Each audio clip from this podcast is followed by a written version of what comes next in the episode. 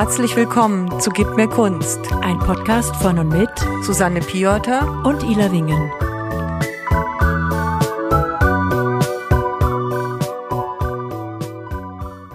Herzlich willkommen. Ähm, wir haben heute ähm, einen sehr netten Gast, Bärbel Brands. Sehr schön, dass du da bist. Wir freuen uns. Ja, Danke. wunderbar, dass Danke. du da bist, Bärbel. Und mich auch sehr.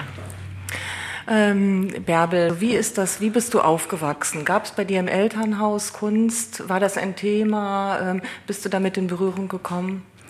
Nee, ich bin komplett bildungsfern aufgewachsen. Ist vielleicht gar nicht so uninteressant. Ich äh, bin eine, ja, Krämerstochter vielleicht, so könnte man es nennen. Also meine Eltern hatten einen Geschäftshaushalt. Das hieß damals noch Kolonialwarenhandel in einem ganz kleinen Dorf. Und es gab wirklich keine Kunst gar nicht. Und es gab vielleicht ein paar Reader's Digest-Ausgaben. Es gab äh, Dr. Chivago, das weiß ich genau, ein paar Konsalik-Bände. Also das war die Bibliothek, die wir hatten, Kunst. Doch, jetzt fällt es mir ein beim Reden. Mein Vater war tatsächlich ein bisschen interessiert, hat sich aber nach alten Meistern gesehnt. Also in unserem Wohnzimmer hing ein, eine Naturansicht, ein Naturpanorama, das so diese holländischen Landschaften aus meiner Heimat quasi ähm, wieder spiegelte oder darstellte. Es war sowas, es war sowas, äh, weiß ich nicht, so ein äh, etwas, womit man sich schmückte, sagen wir es mhm. mal so. Ja, so, aber freie Kunst, moderne Kunst gar nicht. Und ich glaube aber, wenn ich mal so weiterrede, das ist genau der Punkt, ähm, der die freie Kunst überhaupt für mich, für mich interessant gemacht hat. Wann war denn deine erste Begegnung mit Kunst? Seid ihr in der Schule in Museen gegangen oder so? Ähm, nein. Ähm, das war wirklich ein kleiner, ein kleines Kaff, muss man sagen. Also in der Grundschule sowieso nicht. Auf dem Gymnasium in der nächstgrößeren Stadt. Ähm, da hatte ich witzigerweise oder interessanterweise eine Boys-Schülerin als Kunstlehrerin. Und ich könnte sagen, dass da die erste ernsthafte Begegnung vielleicht als junger Mensch mit Möglichkeiten der Kunst oder solchen ähm, Schamanen der Kunst, wie Beuys es war, äh, ähm, zu mir gekommen ist. Und damit hat sich eine Welt aufgetan. Ich kann nicht sagen, ob jetzt das die Kunstlehrerin überhaupt provoziert hat, das, was resoniert jetzt, wenn ich an Kunst denke, an erste Begegnung mit Kunst denke, aber das war zumindest die absolut fremde neue Welt und etwas Grenzüberschreitendes, etwas Unerhörtes, genau. Es war etwas Unerhörtes, etwas Verblüffendes. Und das lag an ihr als Person, an ihrer Biografie und natürlich an ihrem Verhalten, denn sie war einfach nicht vorhersehbar. Dieses nicht plausible, dieses was wird sie in der nächsten Minute tun? Die hat das, die hat mit Ambivalenzen, die hat Ambivalenzen gehabt, die wir nicht aushalten konnten. Wie soll ich sagen? Also ein Beispiel, sie ging dahin und sagte, bringt Farben rein, bringt Farben rein, ihr müsst Farben reinbringen. Wir dann mit unserem Buntstiften Farben reingebracht. Nächste Minute, um Gottes Willen, lasst die Farben raus. Es war so unglaublich intuitiv und wir waren wirklich völlig hilflos. Aber das fand ich tatsächlich extrem interessant. Also da hat irgendein, ist irgendwas passiert. Ich kann es nicht. Aber genau dann, du, dann, war der Kunstunterricht ja relativ frei auch wahrscheinlich, so wie das klingt, oder? Ihr habt ja, da nicht, also ihr durftet da euch schon ausprobieren und habt äh, eher Experimente gemacht oder ähm, ist da schon ein strenger Lehrplan gewesen? Mhm. Also war nur die Person so frei und gar nicht der Unterricht? Ich glaube letzteres. Wenn ich mich erinnere, gab es immer Vorbilder die wir, denen wir nacheifern sollten. Ja, das gab es dann unterschiedliche Kunstrichtungen, der Vertreter dieser Kunstrichtung und dann mussten wir so ähnlich malen. Ja. So. Und, und wann war das? In welchen Jahren? Ah Gott, wann war denn das? Ähm, das muss Anfang der 80er, Mitte der 80er oder so. Ja, ist interessant, weil zu der Zeit meistens an den Schulen ja noch so ein ganz klassischer Kunstunterricht stattgefunden hat. Da habt ihr wirklich Glück gehabt, eine Künstlerin zu haben, die eben auch solche Erfahrungen hatte und völlig frei agiert hat. Ja. War sicherlich auch manchmal ein bisschen anstrengend, wie du sagst, aber es hat ja über Grenzen es hat eine Faszination ausgelöst, vor allen Dingen. Ich ähm, kann mich jetzt an der aufhängen, deswegen müsst ihr mich stoppen. Sie hat selbst als Künstlerin gelitten unter diesen engen Konventionen, die dort herrschten in den Lehrplänen. Sie wurde zum Beispiel beauftragt, ähm, große Gemälde für die Aula herzustellen, weil sie ähm, ähm, eben diese, sie war in der Düsseldorfer Kunstakademie natürlich, hatte ihre, war etabliert als Künstlerin und hat dann nach ihrem nach ihrer, nach ihrer Möglichkeit oder ihrem Wollen eben diese großen Kunstwerke geschaffen und die Schule war völlig entsetzt. Die hingen dann da, aber die Schule konnte sich damit nicht identifizieren. Und das war ein Thema, das weiß ich noch genau. Wir haben uns die Sachen angeguckt und sie waren natürlich ungewöhnlich für unser ungeschultes Auge. Aber diese Geschichte dahinter, jetzt kommen wir schon wieder zu den Geschichten, ja, die ja unweigerlich mit der Kunst auch verknüpft sind für mich, ähm, die war hochinteressant für uns Schüler, glaube ich. Da hat sich jeder mit auseinandergesetzt. Und dann später, bist du dann später eigenständig äh, dann dadurch, durch dieses Erlebnis mit dieser Kunstlehrerin in Galerien gegangen? Oder wie kam es, dass du dann deinen persönlichen Zugang noch gefunden hast? Ich weiß nicht, wann das passiert ist, aber ähm, irgendwann ist das passiert, dass ähm, Kunst für mich eine Freiheit der Inbegriff für Freiheit geworden ist. Ich weiß, heute würde ich das so nennen, damals wusste ich das nicht. Es ging immer darum, Grenzen zu öffnen, zu weiten, durch diese Enge, in dieser, durch diese geografische Enge in diesem Ort. Da gab es natürlich nicht viele Möglichkeiten. Was sind Möglichkeiten, da rauszukommen? Innere und äußere. Ja, die äußeren sind natürlich irgendwann, fängt man an zu studieren, geht weg, verlässt alles. Die inneren sind eben, weiß ich nicht, ganz simpel. Mode zum Beispiel, ja, wie kleide ich mich, wie laufe ich rum, was mache ich, mache ich das, was alle machen oder versuche ich da auszubrechen. Aber auch die innere Möglichkeit, Kunst zu machen und zu haben und zu sehen und was sie bewirken kann und überhaupt die Vorstellung eines, die, einer Künstlerexistenz. Ich glaube, die war das, die mich so wahnsinnig beeindruckt hat. Und das tut sie übrigens immer noch. Das hat nicht aufgehört. Und ähm, diese Möglichkeiten, absolut frei zu sein, unkonventionell zu sein. Ich kenne die Marktstrategien nicht und die Marktgesetze nicht und die will ich auch gar nicht kennen. Für mich ist diese, diese romantische Vorstellung, die gibt es natürlich auch beim Schriftsteller, ja, äh, finde ich gerade in der Kunst ganz toll. Einfach ähm, sowas zu machen und ähm, überhaupt eine innere Idee zu haben, Plan zu haben, was unabhängig von dem, was gefordert ist oder was, was man, was gewünscht ist, sich da auszuagieren. Und nochmal bei mir ganz konkret, ja, das geht jetzt ein bisschen aus dem Nähkästchen, ist ein bisschen aus dem Nähkästchen geplaudert. Bei mir hat das auch immer mit, mit irgendwie Liebesgeschichten und ähm, mit Begegnungen mit anderen zu tun. Also zum einen die, die Lehrerin, die jetzt keine Liebesbegegnung war, aber mich irgendwie getriggert hat. Dann gab es diese Vorstellung von dieser Kunst, äh, Künstlerexistenz. Ich dachte, das ist eine Möglichkeit, da rauszukommen aus diesen beengten Verhältnissen. Und dann habe ich offenbar intuitiv danach gesucht. Der nächste Schritt, der einfachste wäre gewesen, ich mache das selber. Ja, ich, ich hatte vielleicht ein Talent zu malen tatsächlich.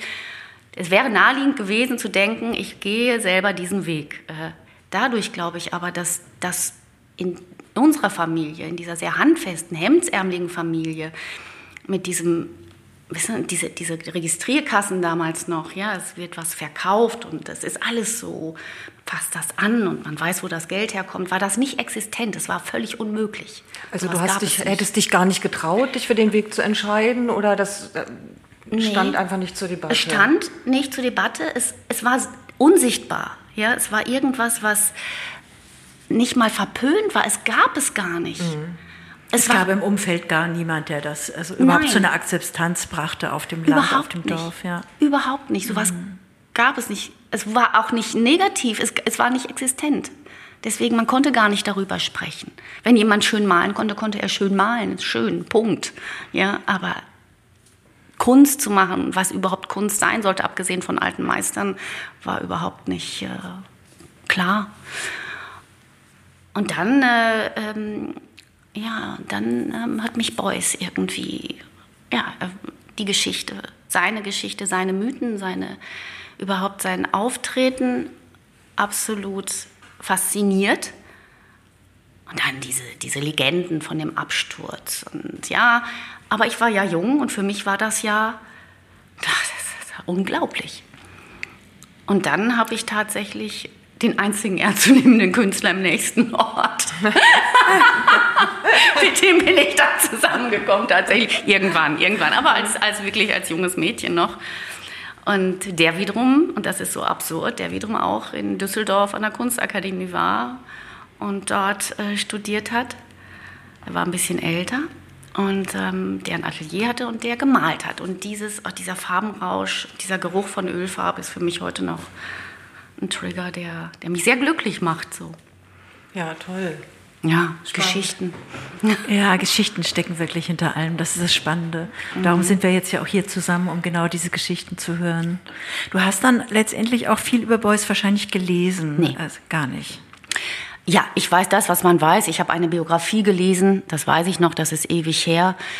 Ähm, und ähm, ich habe, war natürlich auf Schloss Meuland. Das ist ja auch bei mir in der Gegend. Da komme ich her. Das ist eine Gesellschaft. Kommst eine, du auch vom Niederrhein? Ja, ja. Das Wo, ist ja. Woher genau? Äh, aus Barlow bei Bocholt. Barlow ah. ist an der holländischen Grenze direkt. Ja, ja ich weiß, wo das ist. Ich ah ja. Du Barlow kennst du? Nein, wirklich? ja, ja, weil ich auch vom Niederrhein bin, aus Emmerich. Also das oh, ist ja nicht so weit. Ja, genau. ja. und die Gesellschaft. So, jetzt haben wir hier ein Treffen des ja. Niederrhein. Ja, es hat natürlich damit zu tun, mit der Landschaft. Ja, auf jeden Fall. Mit und Schloss Meuland kennt man deswegen natürlich, weil das ja um die Ecke ist. Und ja. ja. Und da gab es eine Nähe und auch zu den Stoffen und auch zu dieser Herangehensweise und auch zu Filz und Fett. Das, ich, für mich war das gar nicht so fremd. Also und in dem Atelier von deinem Freund, ja. hast du dann selber mal versucht zu malen? Natürlich habe ich das versucht. Ich habe dann, ihn dann natürlich auch gebeten. Er hatte einen tollen Strich, fand ich. Also es war alles so, so entschieden und so kantig und also er hat äh, ähm, Öl mit Öl gemalt, aber er hat natürlich auch skizziert. Ich wollte das, ich wollte das auch können und lernen. Und ich habe ihn gebeten, mir das beizubringen. Ich weiß nicht warum, aber ich habe es ihm überlassen. Es hat Spaß gemacht. Und ähm, aber ich hab's, ich, ich weiß nicht, was das ist. Das ist und Schattenkünstlertum. Ich überlasse das dem anderen dann und habe mir ein anderes Feld gesucht. Und ja. lag das dann auch daran, weil der Wunsch, sich mit Literatur zu beschäftigen, dann noch größer war? Also hat das miteinander konkurriert, die Kunst und die Literatur? Oder wie war das? Das ist eine gute Frage. Ähm, ich glaube, es ist eigentlich Ja, da müsste ich wirklich mal drüber nachdenken. Also dieses Lesen, dieses, ähm, ja, wir waren, haben über Grenzen gesprochen, erweitern, überwinden, das ist ja im Lesen genauso vorhanden. Und ich weiß, dass ich so wie ich, äh, wie ich irgendwie zur Kunst gekommen bin, weil es ein Feld war, was mir völlig fremd war, ähm, habe ich als, glaube ich, viel zu jung Bücher gelesen, die nicht für mich bestimmt waren, weil in der Mangelung von irgendwas. Ne? Dann habe ich vielleicht mit zehn Konsalik gelesen oder sowas. Ja, wusste vieles nicht, fand alles irgendwie seltsam oder dann eben Dr. Chivago oder sowas. Und dann habe ich eben diese innere, diesen inneren Raum auch betreten können. Ja, so wie ich das, wie ich das bei einer Resonanz habe, wenn ich, wenn ich ein Kunstwerk ansehe, wenn da irgendwas entsteht. Das habe ich in der Literatur dann da gefunden. Besonders beim Fremden oder bei dem, was ich nicht einordnen konnte, was mir überhaupt nicht plausibel erschien. Das war das, was mich immer wahnsinnig begeistert hat. Und diese Welt war ja so leicht zugänglich. Lesen ist ja wahnsinnig leicht zugänglich. Man muss ja nirgendwo hingehen und und ähm, ich habe dann auch, ich meine, egal, auf Milchtüten gelesen, aber das war so, das war so eine Technik, die man überall anwenden konnte und nicht selber produzieren musste. Und ähm, da habe ich, glaube ich, schon sehr schnell eine Leidenschaft gefunden für mich. Und dann gab es, muss man auch sagen, ganz eindeutig definierte Betätigungsfelder um die Literatur herum. Es gab die, die Kunst der Übersetzung, die Sprachen haben mich immer extrem interessiert. Es gab das selber Schreiben, aber es gab auch viel Interessantes drumherum. Ähm, Scouten, Literatur finden, ja. Es war alles so spannend und irgendwie dann doch plausibler für mich oder selbstverständlicher, diesen Weg zu gehen. Also die Hürden zur Malerei in dem Moment erschienen dir irgendwie größer, mehr zu überwinden. Ja, es war zu, ich glaube, dieses Feld war zu frei auf irgendeine Weise. Zu frei, also ich, das kann ich heute noch gut. Ich, innerhalb von Grenzen kreativ sein, das kann ich viel besser als alle Möglichkeiten der Welt zu haben. Mhm. Und ich glaube, bei der Malerei oder bei der, in der Kunst hätte ich diesen Weg, ich hätte, so faszinierend ich das finde, ich glaube, ich hätte zu wenig Struktur gefunden, zu wenig man hätte das alles ganz einfach machen können. Man hätte wissen müssen, es gibt eine Mappe, die macht man dann und die reicht man irgendwo ein und so bewirbt man sich. Aber dadurch, dass ich irgendwie, da war ich ja noch, bevor ich diesen Künstler kennengelernt überhaupt niemanden kannte, hatte, auch nicht auf der Schule, der das irgendwie, ich hätte meine Lehrerin fragen können, fällt mir heute ein, ja. Aber offenbar war das nicht so. Die Sprachen waren, waren einfach stärker. Die Sprachen, die Fremdsprachen auch. Mein größter Wunsch war ja ganz schnell dann Literaturübersetzerin zu werden. Das war ja das, was ich unbedingt machen wollte. Und ähm, es ist aber schön, was du beschreibst. Es ist im Grunde, hört sich das so an wie diese menschliche Suche von dort wegzukommen oder aus etwas, was einen einschränkt, herauszukommen, weiter voranzuschreiten und der Kunst zu begegnen und zu merken, dass das wirklich ein, ein Fahrzeug, ein Mittel, eine ja. Möglichkeit ist, etwas hinter sich zu lassen, was ansonsten einen nur beengt und in Formen presst, die man eigentlich gar nicht möchte. ja. ja. Ich verstehe das gut. Ich bin auch auf dem Land groß geworden. Also Me too. Genau, wir sind alle irgendwie dann Landhühnereier. Ja. Und ähm, das war also bei mir genauso. Da gab es überhaupt keinen Künstler in der Gegend, gar nicht. Und äh, Bücher lesen war meine Hauptbeschäftigung. Also ich war eine richtige Bücherratte. Das sind wir alle, glaube ich, heute noch. Du bist auch eine Bücherratte, so ungefähr. Und äh, es zog dann eine Frau aus einer Großstadt in die Nachbarschaft und die hat dann, also ich habe äh, kleine Skulpturen gemacht, aber einfach auch so intuitiv. Und die hat die dann gesehen und hat gesagt, die sehen ja aus wie Giacometti. Und also aus Bleizinn habe ich die damals gemacht, so kleine. Und ich war völlig beleidigt, vielleicht gerade so 10, 11, dass da jemand kommt und sagt, das sieht aus wie irgendetwas von irgendjemandem, den ich noch nicht mal kannte. Und habe das dann auch gelassen. Aber das war im Grunde die erste offizielle Bemerkung über Kunst und Künstler. Und das ist wirklich zu den Zeiten schwieriger gewesen. Ich weiß gar nicht, wie das heute ist auf dem Land. Ob heute durch die Schule Kinder und Jugendliche viel mehr Zugang haben. Ich bezweifle das fast. Ich glaube, dass auch da immer noch Literatur mit der erste Weg ist, um irgendwie einen Ausgang oder eine Weite oder eine andere Welt einfach kennenzulernen. Ich glaube, es ist schon sehr abhängig einfach von der Schule. Also bei ja. mir war es so ähnlich wie bei dir. Ich hatte auch einen Kunstlehrer, der in Düsseldorf an der Kunstakademie studiert hat. Und ähm, das war schon auch so ein wichtig, relativ ja. wichtiger Ausgangspunkt, auch wenn er mich jetzt nicht so beeinflusst hat, aber das waren zumindest, er hat uns Arbeitsbeispiele mitgebracht und gezeigt, was er da gemacht hat und so. Also es war auf jeden Fall ein Moment, wo man auch mit dem Freien kon äh, konfrontiert wurde. Und ich glaube schon, wenn das Elternhaus das nicht bieten kann oder einem da keine Möglichkeiten aufzeigt, dann ist die Schule natürlich fast die einzige Möglichkeit. Also außer man hat jetzt Nachbarn, Freunde und so weiter. Genau, aber, weil ne, wenn beides nicht ist, dann woher soll der Input kommen? Also es ist schon sehr schwierig einfach. Heutzutage ja vielleicht eher durch die neuen Medien und so. Da kann man sich ja viel mehr selbst informieren, aber irgendwie in den 80ern oder so, das war ja unmöglich, wenn man nicht jemanden persönlich kannte. Dann, wie sollte sich diese Welt auftun? Genau, aber ich glaube gar nicht, dass es so wichtig ist, dass sich so diese, diese ähm, definierte Welt plötzlich zu demjenigen ähm begibt oder man einen Einblick da in dieses ähm, ähm, sehr in die definierte Kunstwelt jetzt in unserem Fall äh, möglich ist, sondern manchmal glaube ich, es, ist, es hat irgendwas mit dem Alter des Menschen zu tun oder mit einer persönlichen Begegnung, wie du das beschreibst.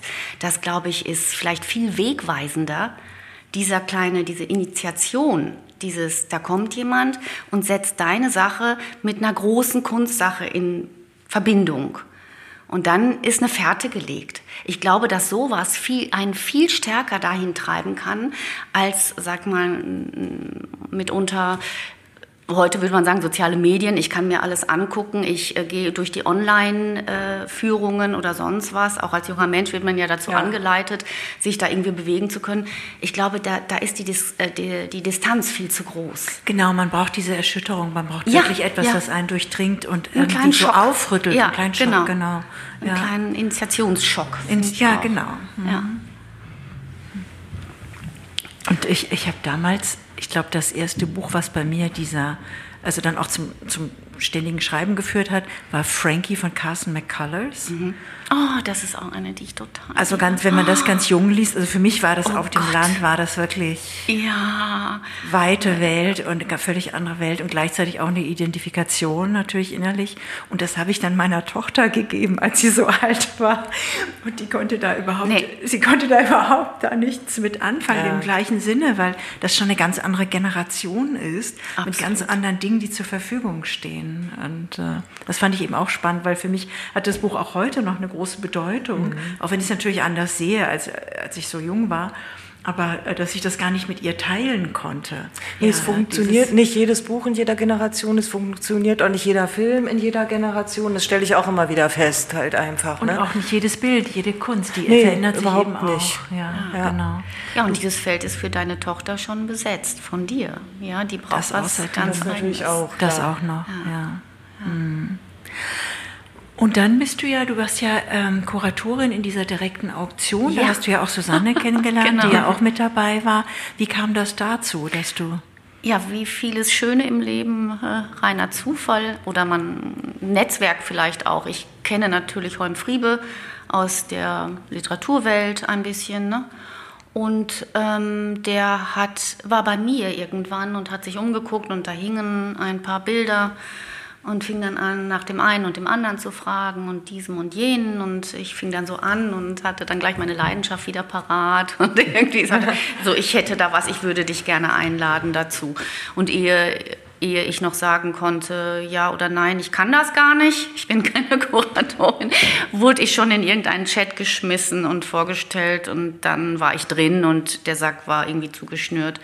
Und dann, ähm, ja, dann sind wir da so einfach Schritt für Schritt gegangen und alles war neu für mich da, aber es war eine Riesenerfahrung. Also muss ich sagen. Das Schönste, kann ich gleich vorwegnehmen, war eben der Kontakt mit den Künstlern und was dann da passiert ist und ähm, die Werke, mit denen ich dann quasi da verbracht habe, ähm, das war gar nicht so lange, also wirklich ähm, körperlich verbracht habe, eine Woche in der Galerie.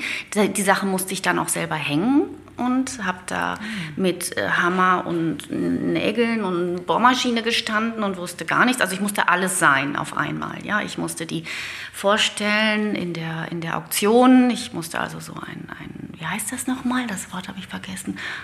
Ein Vorspiel Nee, muss ich nochmal nachgucken.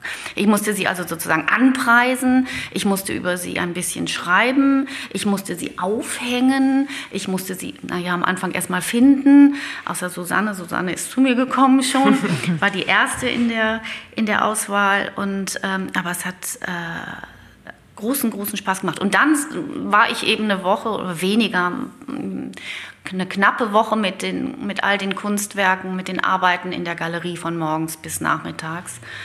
Und ähm, das war eine tolle Erfahrung, weil ähm, jeder hat plötzlich eine ganz eigene Dynamik entwickelt, jede Arbeit.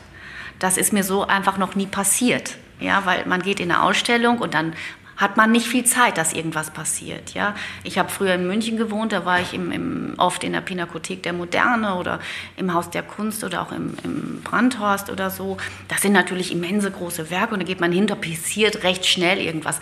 Und da war es ja unterschiedlich, also es war groß und klein und Malerei und Skulptur und Fotografie auch von den anderen Kuratorinnen. Und wenn man dann so wirklich tagelang dort ist, dann ähm, entsteht nochmal was ganz, ganz anderes, eine ganz andere Qualität. Und das hat mich wahnsinnig beeindruckt. Das fand ich ganz toll. Und hättest du Lust, nochmal sowas zu machen? Also ähm, ja, ähm, aber es muss besser organisiert sein. Ja.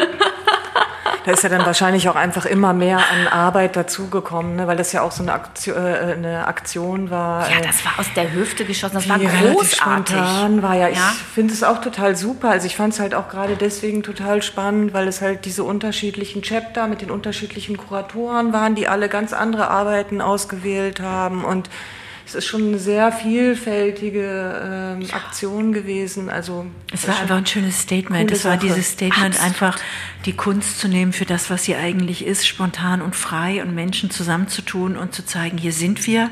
Das ist jetzt gerade da, was da ist und äh, das wird auch nicht aufhören, dass wir da sind. Und es hatte unheimlich viel Charme dadurch Super. auch. Super, ja, mhm. das muss man auch wirklich sagen. Holm Friebe, wie, Bettina mhm. Semmer aller Achtung, Chapeau, also das auch den Mut zu haben, die Leute einfach auch äh, auch jetzt das Auktionshaus mit ins Boot zu holen, so groß zu denken und das dann nicht nur zu denken, sondern auch umzusetzen. Das war, ich meine, da muss man dann drüber wegsehen, dass alles holperte und jeder irgendwie heute nicht wusste, was morgen zu tun ist und so.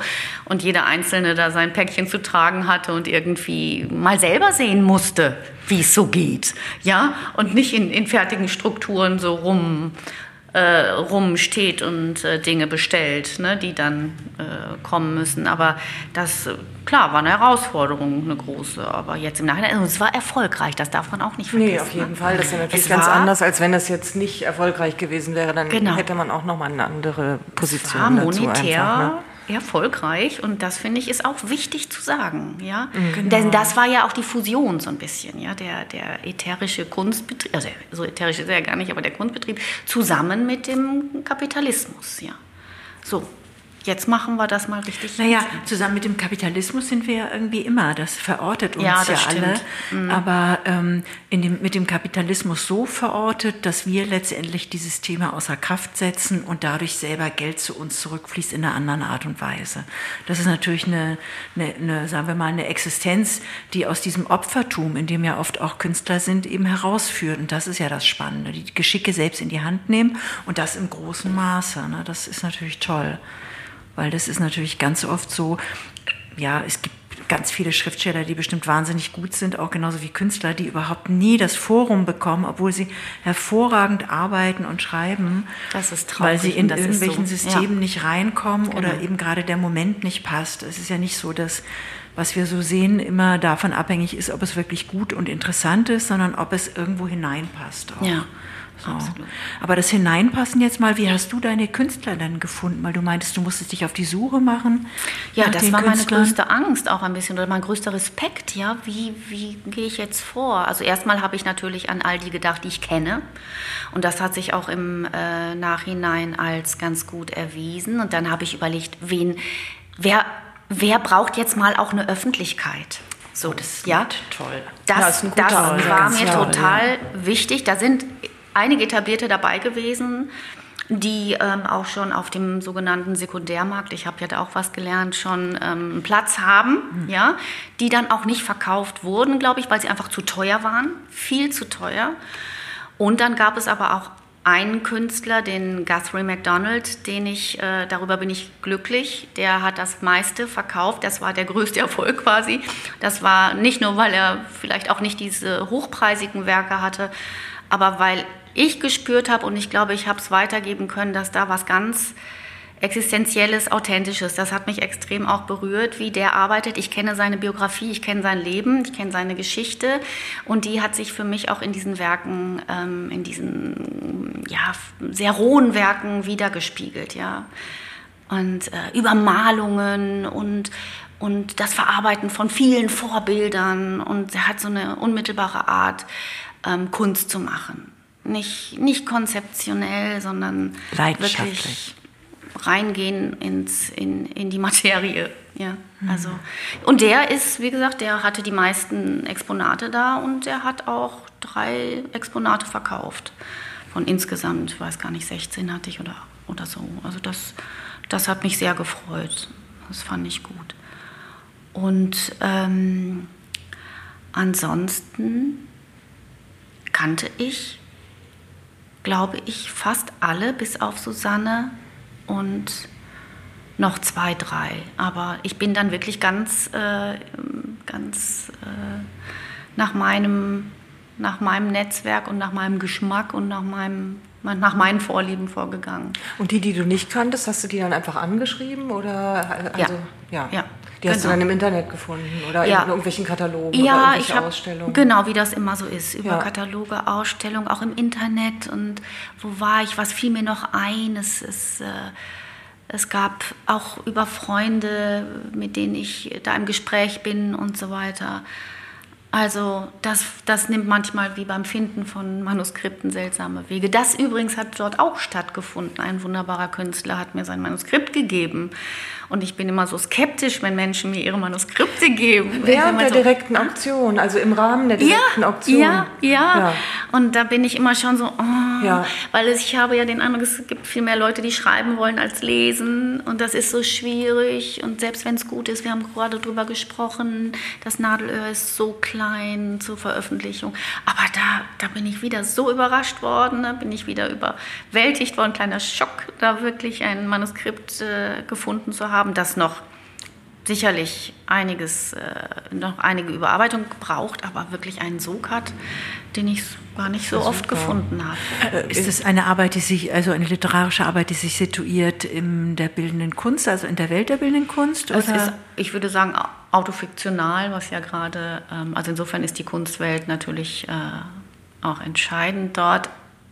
Nein, nicht entscheidend. Entscheidend ist natürlich der Mensch oder der Erzähler in, in, seiner, in, seiner, in seinen Lebensphasen, aber die Kunst spielt eine Rolle, weil sie zu diesem Erzähler gehört. So. Es ist aber kein Roman über die Kunstwelt oder sowas.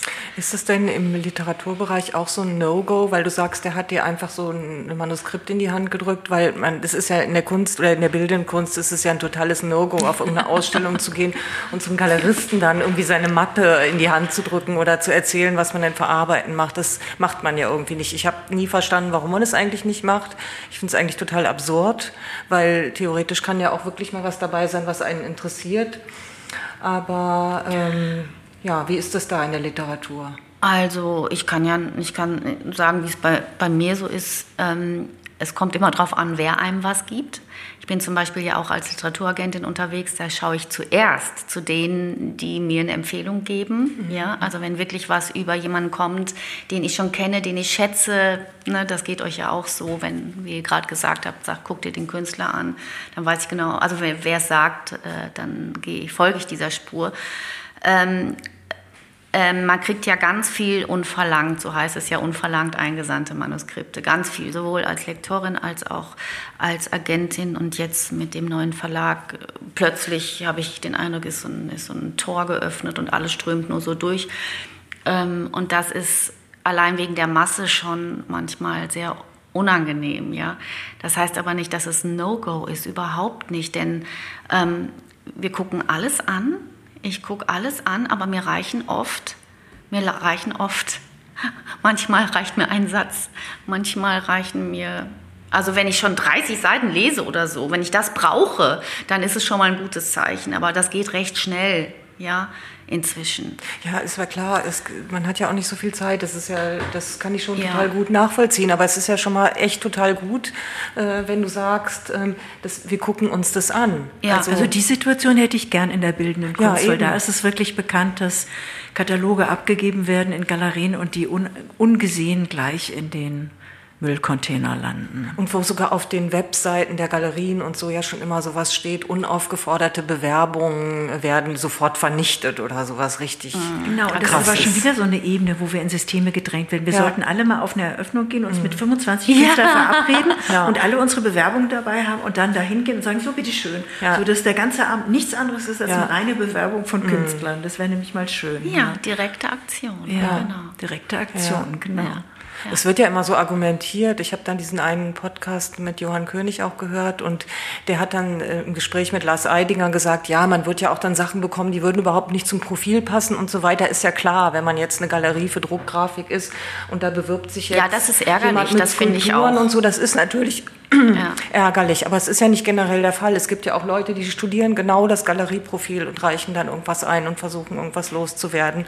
Und wenn das dann halt einfach so pauschal abgelehnt wird, das äh, ist schon ignorant, finde ich. Finde ich auch, weil vor allen Dingen genau dieser Bereich der Kunst und der Faszination für uns Menschen, von Geschichten, von Bildern, von all dem, funktioniert über diese Spurensuche, diese eigene intuitive Spurensuche. Wem vertraue ich, wie vertraue ich mir, was finde ich, wie gehe ich damit damit um? So, und wenn das schon vorher so strukturiert ist, dann ist das so manipuliert in dem, wie wir uns entwickeln können. Das ist einfach schade, weil ja. dafür ist Kunst ja nicht da. Ja. Ja, man muss sich eigentlich immer wieder in Frage stellen. Genau. Mit solchen, auch mit solchen ähm, Kategorien des. Äh, mit auch mit dem eigenen Geschmack wahrscheinlich. Ach, ja. Geschmack ist so eine Sache, lässt sich ja bekanntlich äh, drüber streiten oder eher überhaupt nicht ähm, ja, man muss sich immer wieder auch ähm, überprüfen und äh, Zweifel ist natürlich immer gesetzt, bei mir zumindest, egal äh, was ich mache. Es kommt immer ein bisschen aufs Genre an, wenn ich zum Beispiel lektoriere oder so. Es kommt immer ein bisschen aufs Genre an. Ich mache ja ganze Bandbreite auch und wenn es äh, eine sehr handfeste Unterhaltung ist, dann bin ich natürlich nicht mit äh, permanenten Zweifeln zugange, weil sonst könnte ich meine Arbeit nicht tun. Ja, aber Ähm, es gibt da so ein Handwerk, das ähm, muss man auch immer wieder überdenken, je literarischer es wird letztendlich. Weil auch da gibt es No-Gos, macht man nicht. Oder man hat so Anflüge, dass man sagt, ich kann mir die Figur nicht vorstellen, gib er noch ein paar Attribute. Und dann liest man plötzlich ein großartiges Werk und weiß nach 300 Seiten nicht, wie sieht die Figur, die mich jetzt da durchgetragen hat, eigentlich aus. Und dann fragt man sich wieder, ja und, muss es das? Muss es das? Zum Beispiel, ja, ja. Äh, äh, diese, diese Bewertungskategorien, die man hat und das Werkzeug, das man hat, ähm, das ist ganz wichtig. Man braucht, äh, man braucht es schon, aber man muss in den Nuancen immer wieder gucken, immer wieder sich auch öffnen. Das ist ganz wichtig, was du jetzt sagst, weil genau das ist auch der Punkt in der Kunst, ne? dass diese Bedienbarkeit, in ja. der wir gerade so sind, wir sind ja gerade in diesem kompletten Konsumieren, sei es in diesen ganzen Marktstrukturen oder auch in den Galerien oder so, da wird etwas bedient ja. und es soll ganz schnell etwas erfüllen. Ja. Aber du hast es wunderbar beschrieben, wie es dir geht in der Arbeit, weil das ist ein Mensch und diese Aufgabe ist ja nicht nur, sich bedienen, berieseln zu lassen, sondern da ist wirklich ein Dialog ja. der stattfinden muss. Und zu dem muss ich auch bereit sein. Also wenn ich nicht dialogisieren will, dann wird mich auch nichts berühren. Genau. Und dann ist es ganz einfach zu sagen, das ist aber blöd oder gefällt mir nicht oder ist gar nicht relevant oder interessant. Genau. Ich muss auch wirklich erstmal diese Offenheit haben, diesen Dialog überhaupt zu haben. Ja. Und darüber sprechen wir viel zu wenig, dass es nicht nur darum geht, es werden Ausstellungen gemacht und da sollen interessante Werke sein, sondern es geht auch darum, dass die Besucher genauso wie der Leser eine Verantwortung haben, erstmal für sich selbst nämlich auch. So sehe ich das jedenfalls. Ich weiß, ich erinnere mich gut in, ich habe in Frankreich studiert und ich bin mit sehr vielen Konzeptkünstlern in Verbindung gekommen. Ich fand das ganz schrecklich und dann habe ich ganz schnell gesagt, boah, das ist ja total blöd oder anstrengend oder dieses oder jenes. Und dann habe ich mich immer weiterentwickelt und weiterentwickelt. Und ein paar Jahre später habe ich Arbeiten von demselben Künstler gesehen und habe gedacht, das ist ja toll. Und dann habe ich mich selber beobachtet, ja, vor ein paar Jahren fand ich das ganz schlimm und ganz furchtbar und ganz blöd. Und drei Jahre später fand ich das ganz großartig. Ja, aber das finde ich das interessant. Das war nur ein Ausdruck meiner eigenen Veränderung in diesem Raum. Ja, ist das die Veränderung oder ist das auch ein Mehr an Wissen, das das Auge schult? Und was ist diese Schulung? Ist die Schulung gut oder schlecht? Also diese Frage stelle ich mir dann natürlich auch. Ist nicht das erste Intuitive, die erste Begegnung sagen wir mal, eine ungebildete Begegnung nicht genauso wahrhaftig, also wir reden jetzt gar nicht von Wahrhaftigkeit, aber genauso relevant wie die, die sich auf das gleiche Werk zehn Jahre später ergibt, mit einem Wissen, man sieht, was man weiß, in dieser Richtung. Das finde ich hochinteressant. Genau, ich fand das nämlich auch hochinteressant und ich halte das weiterhin für ganz wichtig, dass Menschen Kunst sehen und ihrem emotionalen Gefühl, also ihrem ersten Gefühl auch vertrauen. Aber ich habe dann auch mir selber angewöhnt, wenn ich was zum Beispiel nicht mag, mich zu fragen, also mir einen Moment zu nehmen und mich innerlich zu fragen, warum? Mhm. Und durch diese Fragestellung ist bei mir eine Veränderung auch entstanden, weil auch eine emotionale Wahrnehmung, ich weiß nicht, wie es dir geht, Susanne, aber auch eine emotionale Wahrnehmung braucht eine Schulung. Ja. Weil ansonsten bleibe ich immer in dem Gleichen. Natürlich. Ja. Und ich glaube, das hat auch nicht nur damit zu tun, dass man einem plötzlich eine andere Arbeit oder eine andere Stilrichtung oder so besser gefällt, weil man jetzt neues Wissen erlangt hat, sondern das kann auch irgendwie damit zu tun haben, dass man irgendwie nachdenklicher geworden ist oder ähm, also das, dass sich der Geschmack äh, verändert hat, weil irgendwas eingetreten ist. Also man kann zum Beispiel auch toleranter in irgendeiner Hinsicht geworden sein oder so. Das, ich finde, es muss nicht unbedingt was mit Bildung zu tun haben. Es ja. kann auch mit einer inneren Veränderung zu tun haben, so dass man plötzlich die Arbeit einfach mit anderen Augen sieht. Nicht, weil man so viel darüber weiß, wie, ja, wie der Künstler ich, ist oder ja. wie die entstanden ist, sondern einfach, weil man ähm, anderes zulässt und anders darüber denkt. Das stimmt. Genau, das ist genau diese Ebene auch, ja. Und es lässt auch viel mehr Diversität einfach zu. Wir sind ja beide in einem Künstlerinnenverein auch gewesen und der mit eins der Gründe war eben auch, dass in dem Verein jegliche Art von Kunstrichtung vorhanden ist. Also das ist mir persönlich ein ganz wichtiges Thema, dass die Gesellschaft die Möglichkeit bietet, ganz viel zu sehen. Weil das mag ja vielleicht sein, dass ich die und die Richtung nicht mag, aber das heißt noch lange nicht, dass die nicht sichtbar sein sollte oder existieren könnte, weil die Diversität, die wir ja auch im Menschsein miteinander haben wollen, die, die sollte auch irgendwie zu sehen sein. Die sollte präsent sein. Ja. Absolut. Also das ist wie mit Büchern. Ich lese ja auch nicht nur äh, hochwissenschaftliche Bücher, sondern ich bin jemand, der so immer fünf, sechs, sieben Bücher parallel liest, von Gedichtband zum wissenschaftlichen, von leichten Werk bis hin zum französischen Werk ja. oder einem übersetzten Werk, weil ich das persönlich mag, diese Mischung, weil das ist für mich sehr lebendig und Welt. Und in der Kunst geht mir das ähnlich.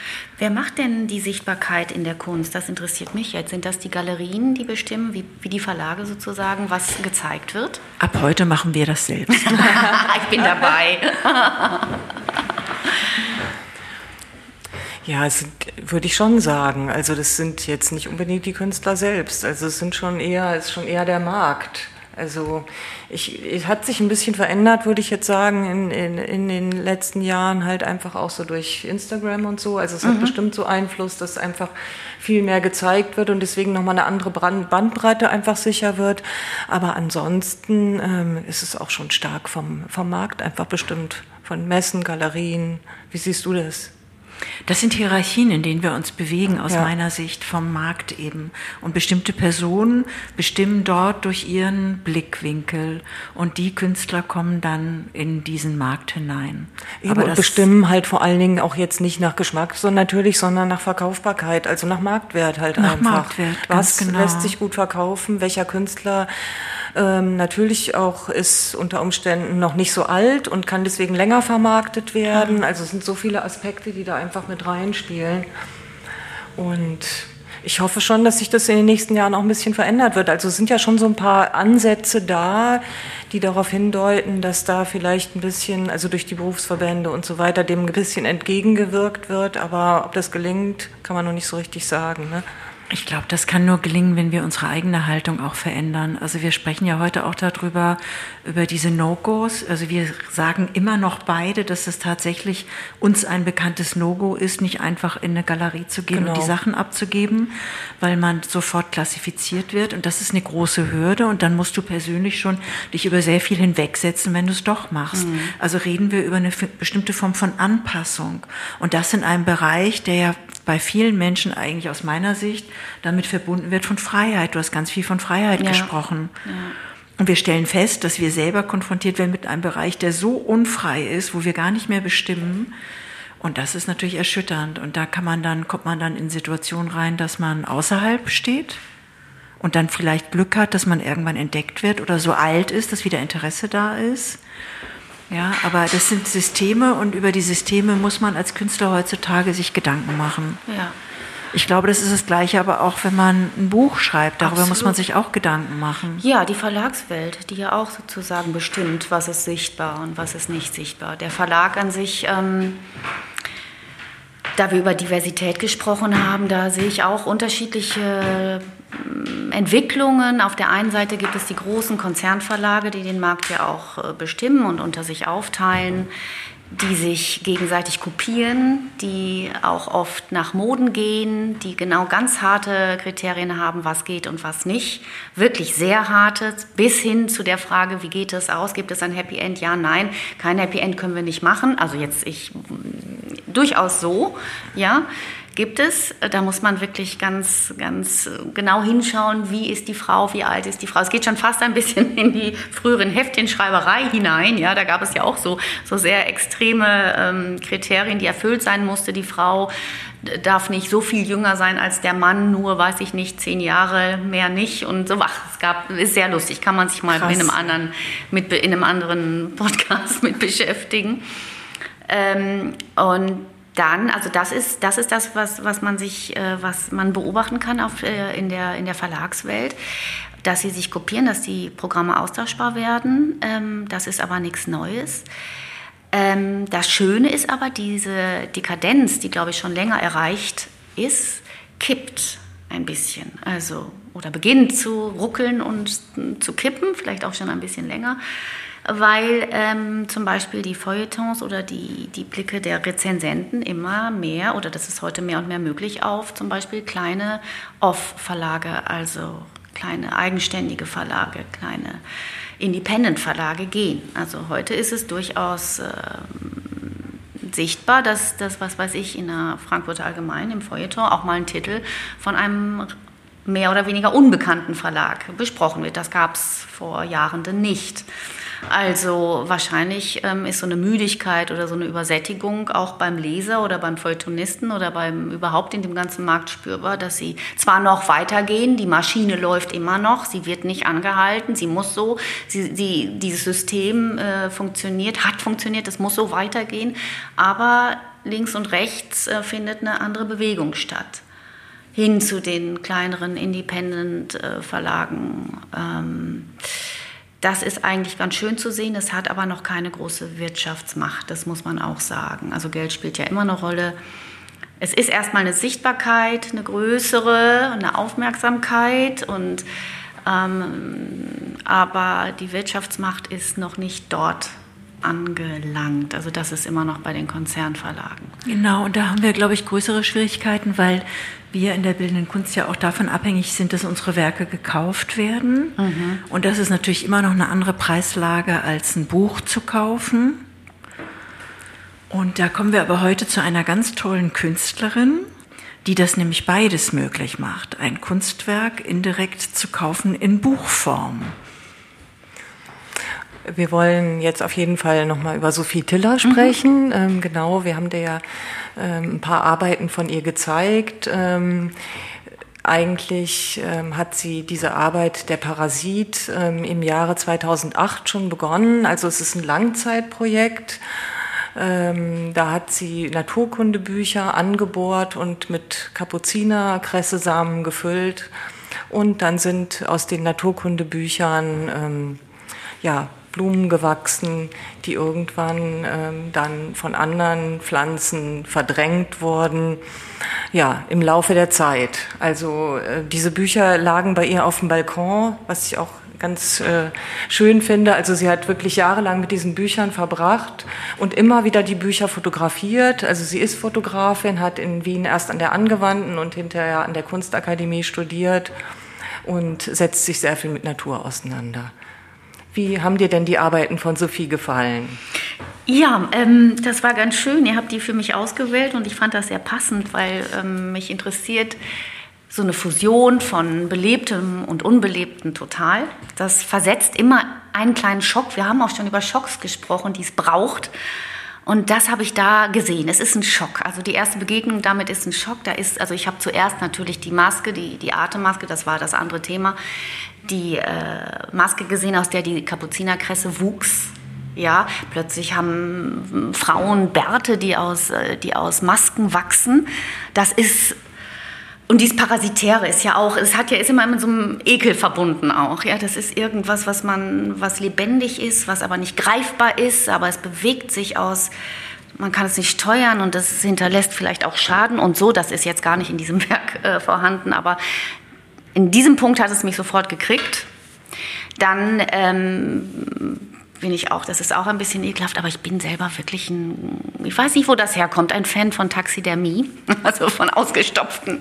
Auch wieder dieses Unbelebte, das mit, mit, so, einem, mit, so, einem, mit so einer Chimäre von Leben belebt wird. Ja, dieses, diese, diese ausgestopften Tiere, denen traut man ja auch zu, dass kaum guckt man weg, sie sich irgendwie schnell bewegen oder sowas. Das hat ja auch dieses Unheimliche. Und das mit den Büchern, das fand ich ästhetisch beeindruckend auch. Ja, diese ganze, diese ganze ähm, Zeit spielt eine Rolle. Das finde ich toll, wenn sich Natur was Unbelebtes zurückerobert oder auch wenn man in Städten Fugen sieht, die, die Brachen sieht, also äh, Plätze ohne Sinn und Nutzen. Sowas interessiert mich immer sehr. Diese ähm, diese bewachsenen Bücher an sich, also das, da muss ich sagen, da bin ich immer skeptisch. Sobald man ein Buch irgendwie anders verwendet, da kann ich nichts für, das ist Berufskrank Berufskrankheit, dann bin ich skeptisch, weil man nimmt. Tut dir das Buch, Buch leid, oder? Nein, überhaupt nicht. Das Buch tut mir nicht leid, aber ich finde, das weiß ich nicht, es geht eben das Wesentliche des Buchs verloren, es wird eben reduziert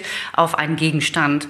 Ne? So. Finde ich ja in dem Fall nicht, weil in dem Fall ähm, wird das Buch ja lebendig. Es wird erweitert, sozusagen. Ja, genau. ja, es wird mhm. sozusagen, weil es ja auch Naturkundebücher sind. Absolut, ja. das, das fand ich natürlich gut. Also in dem Fall nicht richtig. Ich denke vielleicht auch nicht an Kunst mit Büchern, sondern an Kunsthandwerk mit Büchern. Das ist immer was, wo ich dann, oh nein, lass das Buch doch ein Buch sein, mach kein Regal draus, sowas, ja. Es ist ja, es ist ja sogar bei Sophie so, dass sie, dass sie sogar einen großen Respekt hat vor dieser Kultur, weil sie sagt ja auch, dass sie diese kulturelle Schöpfung, ja. sieht das als menschliche kulturelle Schöpfung an, ein Buch oder diese Formen und sie verbindet das mit noch höherem, ja. nämlich der Natur und dem, was um uns ist und macht eine Symbiose daraus. Absolut. Also das ist jetzt nicht eine Arbeit, die entstanden ist aus ähm, Nichtrespekt gegenüber Büchern oder Kultur oder das, was jemand hervorgebracht hat, sondern im Gegenteil, es soll das Ganze nochmal einbetten in äh, eine Begegnung mit ganz, mit dem Größeren eigentlich und Systeme außer Kraft setzen auch. Das finde ich ja gerade das Spannende da drin. Es ist im Grunde, ich habe dabei gedacht, an so einen Dialog, der entsteht. Da ist dieser Dialog des Buches, des Inhalt des Buches, diese Ordnung, der Gegenstand selbst, der sich dann mit dieser nicht kontrollierten Natur, dem Menschsein nochmal anders verbindet. Und ich finde das ganz hervorragend. Mir gefällt das sehr, sehr gut dass das außer Kraft gesetzt wird. Ja, und dann finde ich auch schön, dass aus diesem Projekt dann nochmal dieses Buch, äh, also dieses reale Buch dann entstanden ist, weil ein kleiner Verlag ja dann in 300er Auflage dieses Buch herausgegeben hat. Das hat sich durch eine Ausstellung ergeben und es ist wirklich sehr schön, das Buch. Also ja. ich wollte es eigentlich heute mitbringen, habe ich aber leider ah, vergessen. Ja, aber man, man, man, kann das, glaube ich, in diesem Kontext echt mal sagen. Das ist ja. bei Amazon zu bestellen. Wir werden das sicherlich auch noch angeben, genau wo man das findet. Weil das ist natürlich, äh, kommen wir auch wieder zurück zu dir mit der Beuys-Schülerin, Lehrerin, Künstlerin, die du hattest. Äh, es ist im Grunde äh, auch das Beuys-Jahr und dieses Buch ist im Grunde die Möglichkeit, selber zu diesem Schöpfer dann auch zu werden. Also die Künstlerin hat das ja so rausgegeben, dass du diese Samen einpflanzen kannst genau, und im Grunde selber. Dabei, ja. Also du kaufst dieses Buch, die Samen sind dabei und du kannst selber. Das ist großartig. Genau. Das ist großartig. Und das, das, was ich sagte, galt natürlich auch nicht diesem Kunstwerk, sondern allgemein meinem Zugang mit dem Buch irgendwas anderes anzustellen. Aber das, was sie damit gemacht hat, ist natürlich, so wie gesagt, einfach eine, ein Schubsen in die nächste Dimension. Also sie gibt diesem Buch noch eine weitere Dimension hinzu. Und dann eben entsteht diese Symbiose. Das ist, das ist natürlich was ganz anderes, als wenn ich ein Regal aus Büchern mache. Darum geht es nicht. Das ist wirklich, äh, das ist eben diese ähm, Naturkunde, war es gar nicht. Ne? Naturkunde nicht, es war ein was war es, ein, ein äh, es Natur, war, das, das, das, war Natur, das Naturkundebücher, genau. die ja. sie vor allen Dingen auf genau. Trödelmärkten gekauft ja. hat, also so ganz äh, unterschiedliche Bücher, auch als, aus ganz unterschiedlichen Zeiten. Da hat sie dann auch innerhalb dieses Projekts gemerkt, so bei allen Büchern funktioniert das nicht so gut. Die neueren Bücher, die waren dann, da waren dann vielleicht die Seiten beschichtet ja. oder irgendwo mit imprägniert. Das sind ja oft, das ist ja auch gestrichenes Papier und da ähm, ja, haben die Samen dann auch gar nicht geschafft, sich zu entfalten. Äh, was auch wieder interessant ist. Was auch wieder total Bild. interessant ja, ist. Ne? Auch dann wieder interessant, wenn man sich die Masken anschaut, weil die Masken genau. zum Beispiel, die besiedelt wurden, das waren, die waren ja alle, das sind ja Kunststoffmasken. Ne? Also da ist ja die Kresse auf dem Kunststoff gewachsen. Also die brauchten dann noch nicht mal irgendwelchen Zellstoff oder Baumwolle, sondern die wachsen auf ganz unnatürlichen Materialien. Das ist Und dadurch, dass dann wieder was ja. wächst, ähm, ja, gibt's, werden sie dann wieder natürlicher ja, einfach. Ne? Ja, ja das, ist, das ist beeindruckend. Ist wirklich. Um nochmal zurückzukommen zu der bildenden Kunst und den Kunstwerken, jetzt nicht Kunstbüchern auch. Ähm, hast du zu Hause ähm, Kunstwerke hängen und wenn ja, welche? Ich überlege, ob ich was ganz Echtes habe, so was Beeindruckendes habe ich nicht. Ja, ich habe natürlich ähm, großformatige Malerei von ähm, meinem, äh, meiner großen Liebe dort hängen, immer noch. Und ähm, dann habe ich tatsächlich auch eine Wand mit allem, was mir je in die Hände gekommen ist und gefällt. Auch Guthrie, McDonald oder sonst, der hat auch sehr kleinformatige mhm. Sachen gemacht. Und da ist Kunst und Nicht-Kunst nebeneinander. Da ist, ähm, sagen wir mal, ausgewiesene Kunst und sagt, das ist ein Kunstwerk von einem Künstler. Das gefällt mir neben einem ausgerissenen Schnipsel, der mich persönlich anspricht oder der resoniert. So, das habe ich dann an so einer ganzen Wand hängen, fällt ist, mir jetzt Ist das auf. bei deinem Arbeitsplatz oder ist das einfach äh, an der nee, Wand in der Wohnung? In meiner Wohnung. Ich komischerweise, mein Arbeitsplatz ist leer, ist komplett weiß. Es gibt ein einziges Bild, auch von einem Künstler, der in meiner, äh, meinem Chapter war, Klaus, Klaus Brunsmann. ähm, den ich auch schätze. Aber das ist auch kein großformatiges, der macht mm, eher großformatige Sachen, auch ein kleines, nur ein kleines. Ansonsten ist es leer, also wirklich weiß. Nicht, weil ich so ein Minimalist bin, ganz im Gegenteil, ich neige zum Barocken, ich habe gerne Plümmel überall. Das wird mir dann immer vorgeworfen, das muss ich dann abhängen. Aber im Büro ist es ungewollt einfach weiß. Ja. Ja. Und wenn du dir jetzt, wenn du ganz viel Geld hättest und gar nicht groß nachdenken müsstest, welches Werk von einem Künstler würdest du dir kaufen? Oder wo würdest du sagen, das, das wäre was, das würde ich mir mit nach Hause nehmen? Ah, das, mir fallen sofort Sachen ein, die ich nicht mit nach Hause nehmen kann, komischerweise. Also ich habe jetzt sofort intuitiv gedacht an äh, Walter de Maria in New York, die Erde. Ich weiß nicht, wie, ich weiß gar nicht, wie es heißt. Wisst ihr? Nee. Ähm, in New York in einer kleinen Galerie, deren Namen wahrscheinlich jeder, der sich mit Kunst auskennt, kennt, ähm, gibt es ein Werk von Walter de Maria und Platz ist ja in New York wie in Tokio und sonst solchen Megastädten äh, seltenes Gut. Und der ganze Boden, also die komplette Galerie, ist belegt kniehoch mit saftiger, fetter Erde kann also gar nicht da rein, sondern man geht so drumherum, guckt und die ist dann mit Glasscheiben so in den Türen, ne? so eingezäunt quasi, einge, wie so ein Aquarium und dann schaut man da einfach nur rein über die Erde. Das, das finde ich, das kann ich nicht mitnehmen. Ja, aber das, wir, wir, können uns ja vorstellen, dass das ginge. Du hättest dann halt einfach einen kleinen verglasten Raum, der gar ja, keine andere genau. Funktion das hätte, sondern gern. der wäre einfach mit Erde gefüllt. Genau, ich hätte einfach eine riesige eine Kreuzberger Idee. Wohnung, ja. so wie damals, die man, als man sie sich noch leisten konnte. Und da hätte ich dann einen Raum für dieses Werk, ja. Wunderbare Vorstellung. Ja. Das mitten in der Wohnung ja. ist doch perfekt. Das hätte ich gerne. Ja. Ja. ja, vielen Dank für das interessante Gespräch, Bärbel. Ich danke euch für die Einladung, hat mich sehr gefreut. Danke für dein Kommen.